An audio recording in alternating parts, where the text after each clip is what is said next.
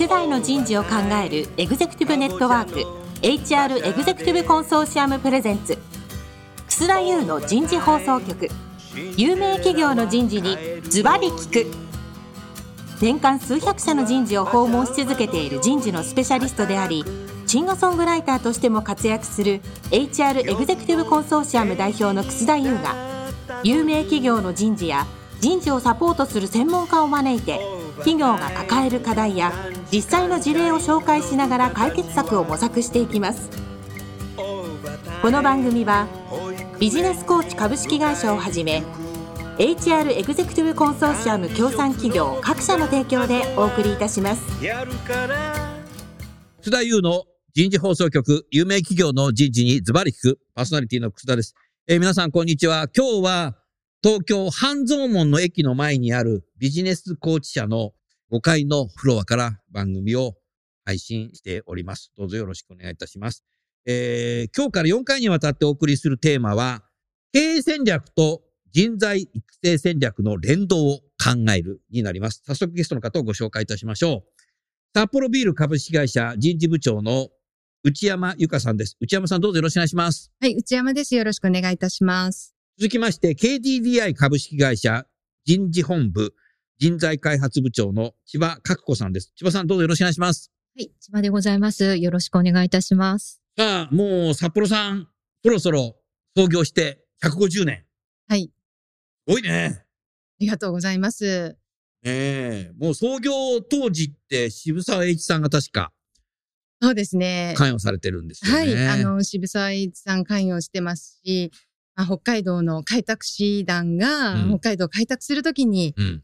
ホップが生えているのを見つけて、うん。そこでホップが生えてるんならビールを作ろうじゃないかと、おドイツの、まあ、技術士が考えたことから、端を発した、あの、うん創立でございます。すごいね。はい。うん。150年っていうとなんかすごい大きな節目みたいな。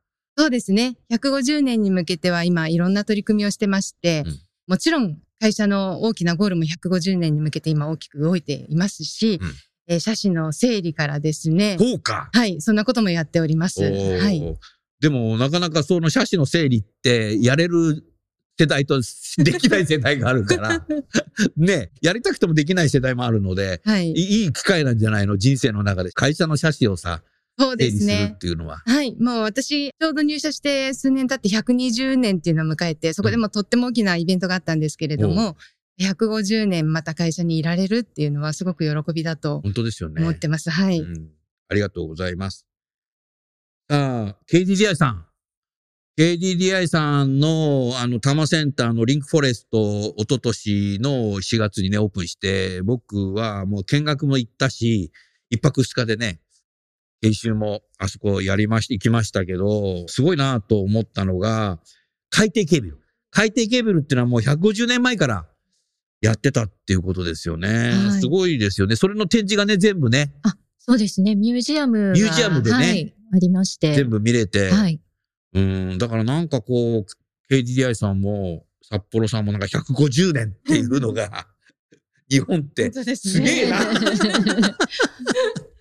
まさにサステナブルな ことですよそうね。です次の150年後ってどうなってんだろうなっていうふうにね。思いますよね。はい。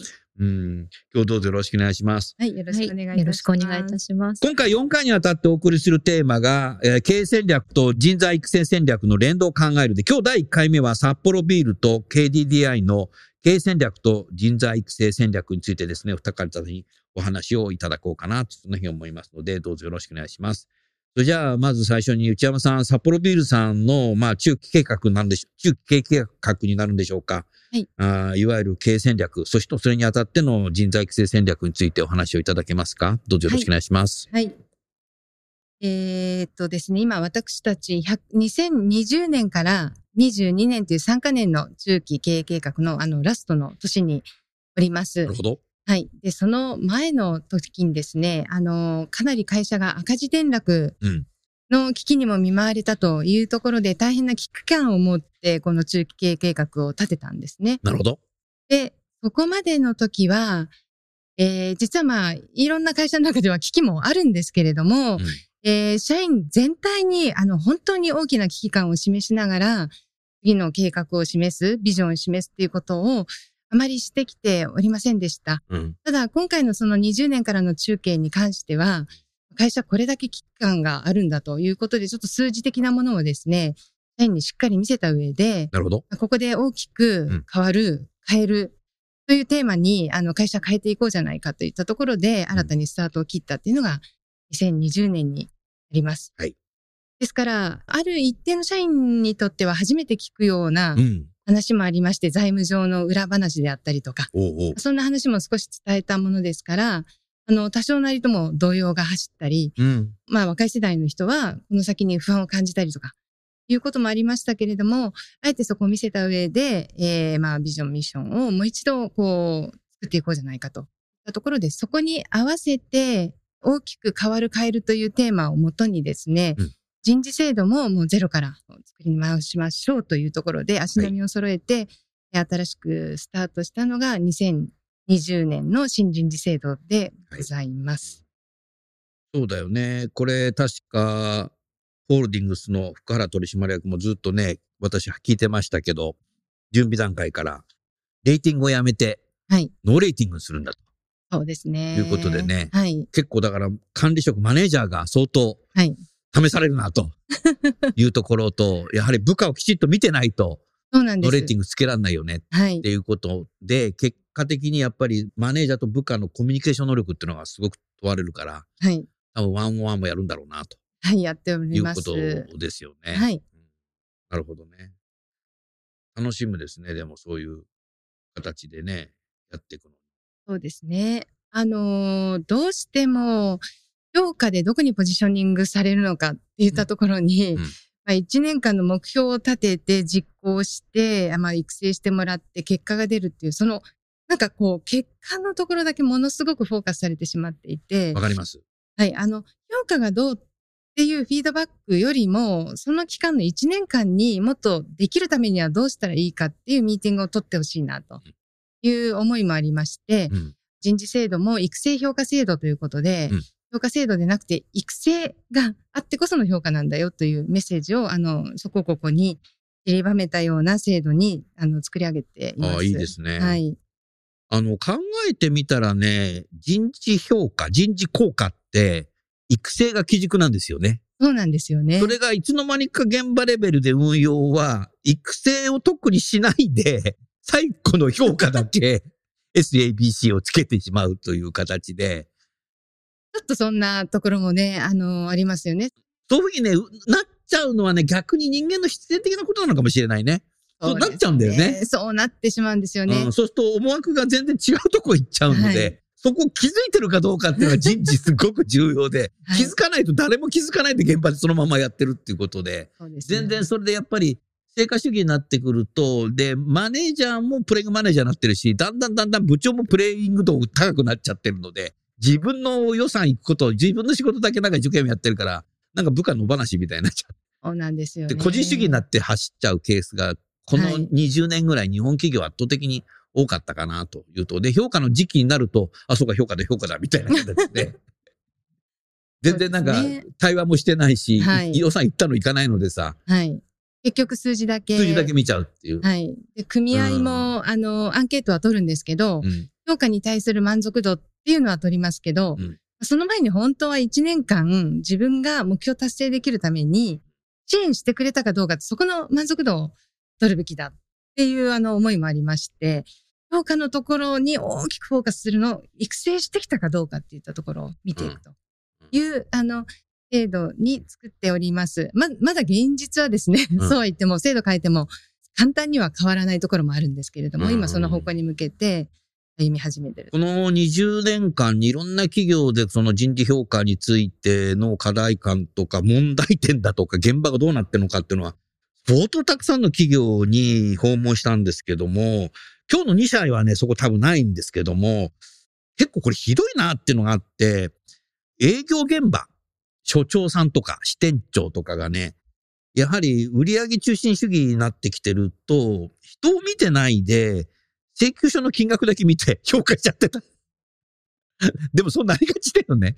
で、それじゃダメだっていうんで、行動が重要だっていうふうになったら、支店長何やり出したかっていうと、見積もりの枚数で あいつは見積もり月に100枚出したから行動してるとか、あいつは15枚だから少ないから行動してないとか、見積もりの枚数で評価つけてたって。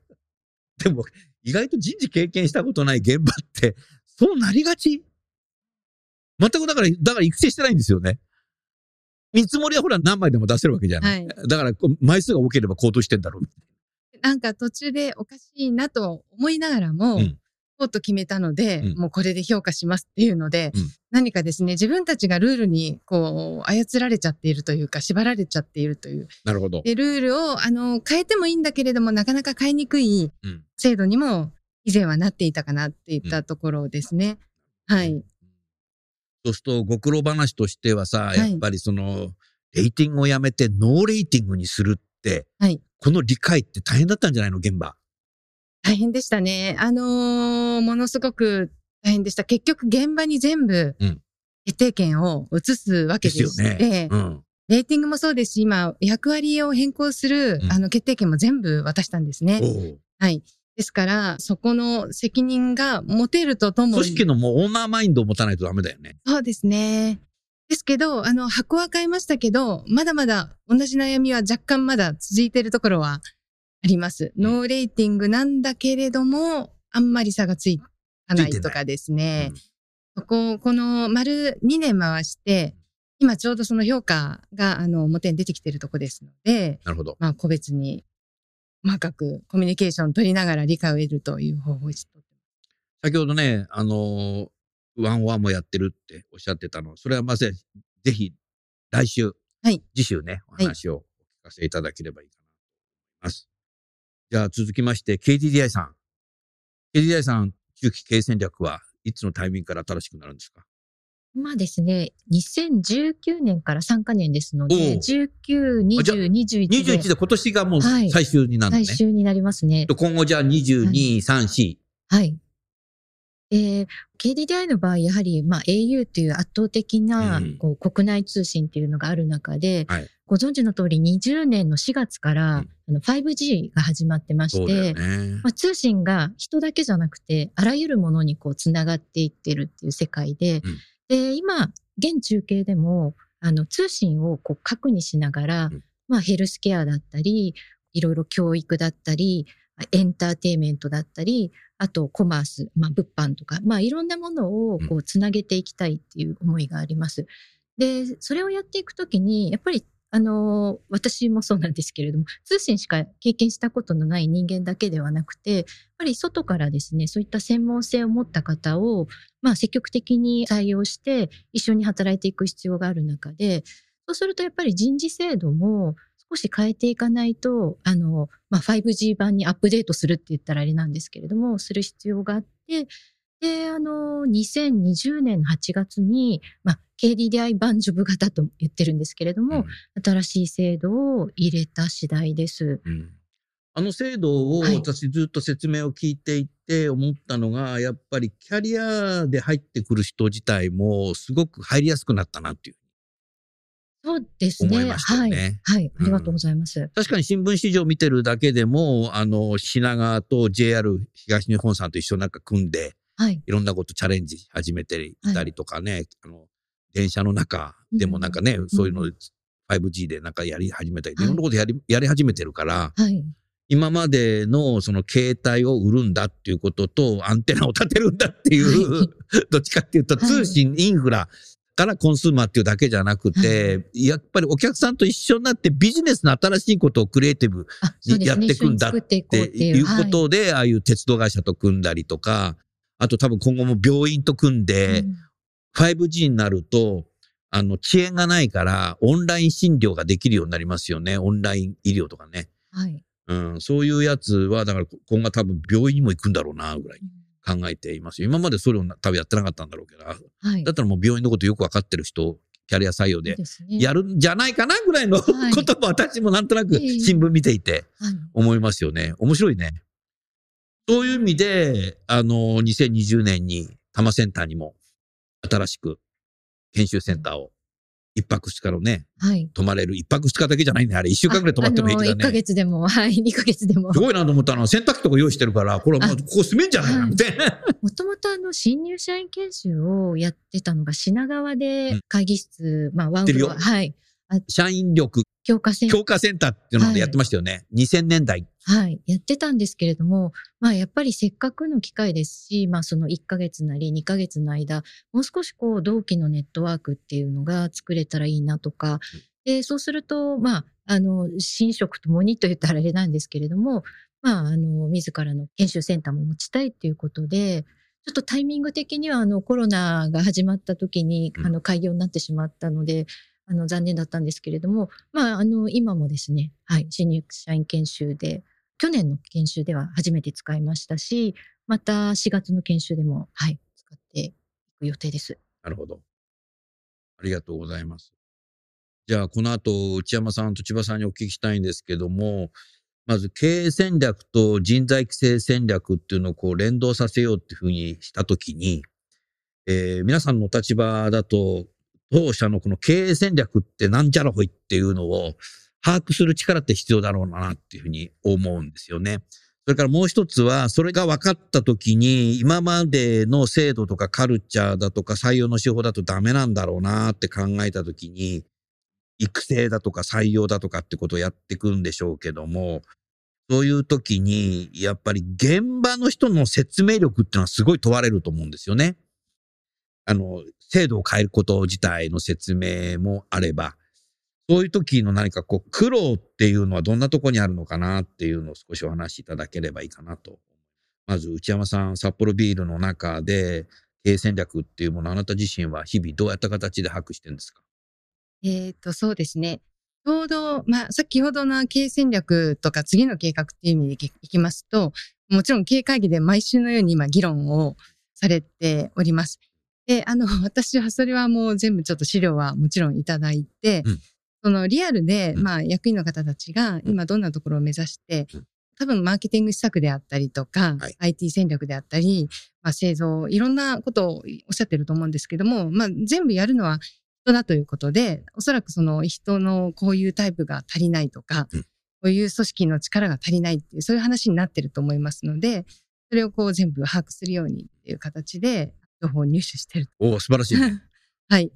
とともに、まあ、会社で、あの、いい仕組みがありまして、うん部長会っていうのをやってくれていて、部長会？はい。あの、あビール社であんの？ビール社でですね、あのー本社の部長をこう適当にパッと5人ぐらいのグループに分けて、半年間つながってなさいみたいな。ええ半年間つながってなさい。まあ好きなこと話していいし、時間外でやってもいいし、外出かけてもいいし、飲んでもいいし、みたいな。飲んでもいいしってのはビール会社だしね。そうですね。そこであのーいろんな部門の部長とこう、今こういう時なんで、なかなかつながりにくいんですけれども、うんテレワークでもつながれるので、今回私はテーマ、あの、私が、あの、素晴らしい人事部長になる会っていうのをやっていただ素いてます。晴らしい人事部長になる会ってのをやってんの、はい、はいっていうのは、あの、そのチームではテーマにしてくれてまして、うん。どんな部署の部長さんがいるの？えーっと、そうですね、えー改革推進をしているチームであったり、製造系であったり、お、製造系もか。営業であったり、経営企画部門であったり、まあ、ちょうどいろんなメンバーが揃ってますので、それぞれの目線で、通常の会議では言わないぶっちゃけ話ってありますよね。あるあるある。はい。あの、それをいろんな意味で話してもらって、うんまあ私は次の戦略こうしたいんだけどどうかっていったところで意見をもらったりしながらですね、あの、大変いい機会になってます。それはいいね。お互いに横の連携もできるし、この時代、コロナの時代だとオンラインでもできるし、そうですね。遠方の方も集まんなくても、はいオ。ンラインでできるじゃないですか。ああでそうするとげ、もうなんか、その会議自体がさ、360度サーベイみたいだよね。あ、本フィード当にそうです。バック来るみたいな。そうですね。で、む、ムカついちゃうこともあるんじゃない？まあ、そこま昔で言うみたいな。ムカつく時もありますよね。あでもの人間はムカついてから反省に入るからね。で、反省に入ってちゃんとやろうっていう人間だけはそこだからね。他の動物はムカついて終わっちゃうけど。うん、なるほど。へえ。で、それ自体はあなた自身が人材育成になってるわけだ。そうです。私が育ててもらってます。あと、私が考えてることもみんなにも染み込んでみたいでもらいたいなっていう思いもありますでも。そういう言える環境っていうのがさ、心理的な安全な会社になるわけだから。そうですね。サイコロジカルセーフティーですよ。はい。だからその会は本当に心理的安全性があり、うん。逆にやっぱり公式の会議ってまだまだここまでの意見が出ませんので、うん違うなって思うところもありますね。いやうんで、それぞれみんなやってるんだ、いろいろ。それぞれがやってます。はい。え、ぜ、どのぐらいの期間やんのそれは？あの、半年でまたガラガラポンで。変わはい。おーで、メンバーどうやって選んでんのそれ？それはですね、もうガラガラポンなんですね。もうくじ引きみたいなもんでく。じ引き適当にこう決められな。て、自分で決めるわけじゃなくて、はいがあの会社から決めてくるわけじゃなくて、はいガラガラポンなんだ。ガラガラポンなんです。うんはい。。ガラガラポンっていうのもいいな。面白いね。えー、面白いね、千葉さんね、これ。羨ましいですね。羨ましいね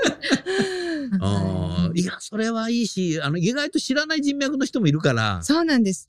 あの、プロパじゃない人もいるだろうから、はい。途中で入ってきてる人もいるはい。だろうから、はい。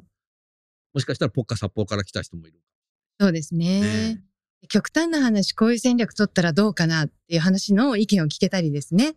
またはみんなから人事部がどう見えるかって話が聞けたりですね。大変、あの、いい機会で、あの、まあ、オンとオフとちょうど真ん中ぐらいの回ですね。はい。夜解禁になれば、マンボウ解ければ 飲みながら、さらに火がつくと。解禁になればね、もっと本音トークが出る行ってさ、ジンギスカン食べたいよ、札幌の 経営している。そうですね。はうんそこでやったら盛り上がるね。い。はい。でもそういう回とっても大事だなと思ってますねうん。はい。回というか、情重要だよ。報のオフのつながり。うんはい。オフの場所がいっぱいあるからね。はい。銀座のライオンとかさ。そうですね。はい。うんあ、そう、学びがある、かなり。かなりあります。おーそれをメンバーに言って流してあげるんです。なるほどね。はいまあでもそういうことをやっぱ繰り返すとい、いろんな部署の人たちが、やっぱり会社の経営戦略について語るだろうから、もはいう部長級だから。はい。そうなっていって知らないことだとか、はい知ってることを伝えたりとか、そう相互にやることによって、こう横の部長レベルのはい質がこう上がりますよね。なるほどね。はいでもなんかもうちょっと若い人にもそういうことやってあげると育成になるかもしれないね。あ、おっしゃる通りですね。自分がいいなと思って、あ思ったらね、やってあげたらいいですね、本当うんに。今はやっぱりちょっとこのコロナ期ってつながりが薄くなってまして、部門を超えたつながりが薄くなってるなと思います。なるほどね。縦割りになっちゃう可能性があるよね。はいはいなるほどね。ありがとうございます。じゃあ、千葉さん、KDDI さんではいかがですか？あなた自身はどうやって経営戦略っていうのをこう理解しようとしてんの？比較的今、まあ人事本部が、まあ経営と近いところにいるかなと思ってまして。確かにそうだね。はい。今、あの、本部長が来てから、うんまあ3年前になるんですけれども。あよく知ってます。はい。社長とはですね、あの、月に2回、まあ30分なんです。1回30分なんですけれども、まあ定例の時間も持ってますので、まあそこで、あの、いろいろこう人事制度を変えていく中でも、まあ方向性のすり合わせっていうのは、まあ社長、まあ副社長とうん行っています。まあ副社長とは実は、あの、毎週、あの、定例っていうことで、やってんの？はい、やっています。なので、まあ、ある意味ですね、かなりの頻度で方向性のすり合わせはできているのかなと思います。ただ一方、その現場の方とのあの、つながりなんですけれども、やっぱりここは現場に足を運んで聞いていかないといけないなということで、まあ、新人事制度をこう入れるときにはですね、まあ、本部長と、まあ、私と、あと他の人事企画の部長も含めて、まあ、オンラインだったんですけれども、各、まあ、30ぐらい本部があるんですけれどおも、30万だ、はい、本部が。本部長と、まあ、こう暗記して、何やして。こう、まあ、何が困ってるかとか、まあ、どういう人材求めてるかとか、うん新しい制度に対してどういうふうに考えて捉えてるかとか、それはですね、2ラウンドぐらいはやまして、はい、ましたね。そうするとね、社長、副社長、人事本部長、あなたあーっていうところの縦のコミュニケーションのスピード感もかなり速くなった。そうですね、そこは。そこのスピードが 5G になったって感じだね。あのそうですね。3G から 5G になったぐらい。ねはい。い話が全然遅延がないぞみたいな。や、知恵は時々あるんですよ。はい。人間だからね。はい。うん。あとは、だから現場の声もかなり、そのあなたのところでね、本部長と一緒になって、はい30本部長はいからやっぱ聞いていくことによって、それぞれの本部で課題感って違うだろうからあ、全然違いますね。そういうものをまとめて、やっぱり刑事にも上げられるはいということで、結構だから縦のコミュニケーションがすごくスムーズになったね。そうですね。うん。で、もちろん、あの、部長、本部長だけではなくて、もちろん担当も担当同士でこう話をもうしているので、うんまあそういう、なんていうか、三重構想と言ったらあれなんですけれども、まあそれぞれの情報も縦のラインでもちゃんと共有をして、あの、現場の動きもつかむように、ニーズもつかむように動いてます。うんうんやっぱりその副社長自身がやっぱ人事をこう見てらっしゃるっていうこともあって、まあ、人事以外にもたくさんのことを見てるわけよね。やはりそれをやっぱりその多摩センターリンクフォレストに集めたり、あ来れない人にはネットでね、生でやるっていうこと。よくやってるよね。そうですね、今。直接メッセージ伝えるってやり方を。はい。あの、多いですね、そういう機会は。あの、今オンラインになったので、なおさら多くなって、うんで、あの、もちろん直接やることも、あの、たまに集めて、ああいやいや、はい、あのね、うんワクワクツアーって呼んでるんですけれども。ワクワクツアーっていうの？はい。社長がダイレクトにたまに行って、あの、まあ、何百人か社員を集めて、もちろんディスタンス保った状態で、もちろんね。はい。メッセージ伝えて、まあ、インタラクティブにこう、やり取りをするとか、おで、ー同じものを、まあ、オンラインでも、まあ、月1、2ヶ月に1回ぐらいは社長も、あの、やってますね。熱心だね。はい。うん。素晴らしいね。ありがとうございます。内山さん何か千葉さんに質問ありますか？千葉さんも逆に内山さんに質問ありますか？そうですね。その現場二回りしたっていうのは、もうあらかじめテーマを持って向こうにも準備していただきながら、いろんな話を聞いていくんでしょうけど、やったことによって何かどういうことが見えて、あの、もう本当に課題はそれぞれ現場によって違うなっていうのも分かりましたし、あの、正直やっぱり人事制度を新しくしたときに、全員がハッピーにはなれないっていう、あの、現実も分かって、じゃあ、それに対して、まあ、どこまで、まあ、人事としてサポートができて、で、人事だけでやるんではなくて、そういう、あの、プロセスを踏んでるので、その部門の、まあ、本部長だったり、部長陣も結構サポートをしてくれて、一緒にこう、社員に伝えていこうと。で、ですので、各本部の中でそういったあの、新人事制度を理解する会とか、本部長がメッセージ伝えるとか、そういうアプローチまでつながっていったのは良かったなと思素晴らしいですね。素晴らしいね。そうですね。ねはい。う。まだまだ道半ばではあるんですけど、なんか前、一昔前だと。いや、それは道半ばだよ。知らないよ、それ。はい なんか全部人事があのダイレクトに伝えようみたいなところあったんですけれども、うん結構部門側にこう異常していくというか、あうん。の裁量を持ってあの考えてやっていただくっていう形にあの変わってきたなと思います。風通しがすごいいいな。うん千葉さん、内山さん何かご質問ありますか？いや、私はやっぱり内山さんのそのガラガラポンのあの部長陣のガラガラポン。いうのが。いいね。あのすごく興味いいねえいつからやってんのそれガラガラポン？えーっとですね、3、4年前から、あ、もう結構やってるんだ。うん。はい、ある一人の言い出してくれた方が、うん。あの、ほぼボランティアみたいな形で、あの、やってくれてまして、で、まあ、コミュニケーションをもっと活性化しようじゃないかっていう目的のもとで、あの、やっているんですけれども、ですからもう取り組みもグループによって温度差はすごくあるんですけど、我々はもうがっつり、あの、私が課題感がたくさんありましたので、あの、毎月やって。自分のためになるしね。はいすごく良かったです。うんはい。ガラガラポンだとど、ね、同じ会社でも、え、こんな考え持ってる人がいるんだっていうこともわかるし、それは素晴らしいね。そうですね。議事録がない会議ってこんなにみんな自由に発言してくれるのかっていう、あの、ところもありましたし、はい。うんだからやっぱりコロナで通勤電車乗らなくなったので、だいたいあの往復180分、200分電車乗ってる人多いよね。昨日会った人はね、往復ね、4時間だって。片道2時間の人なの。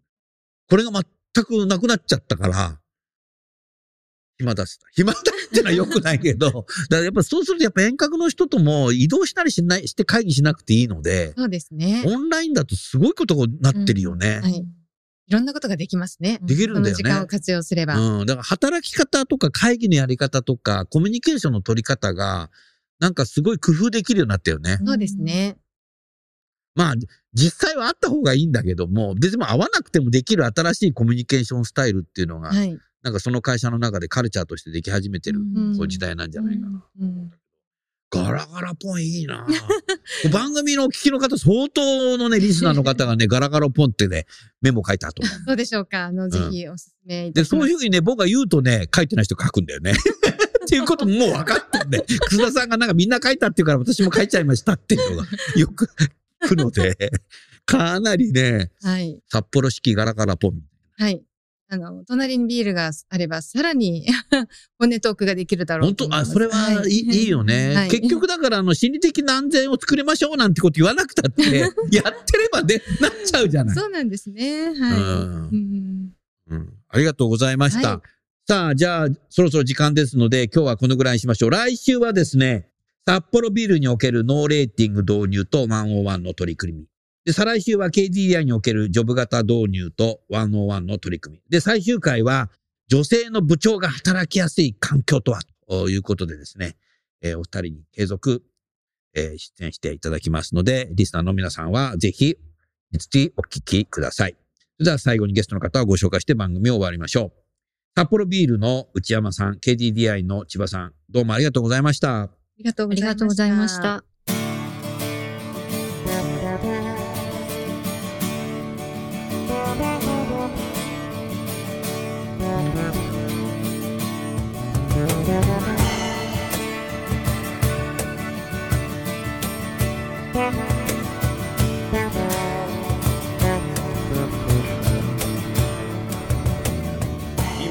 今日のお話はいかがでしたか？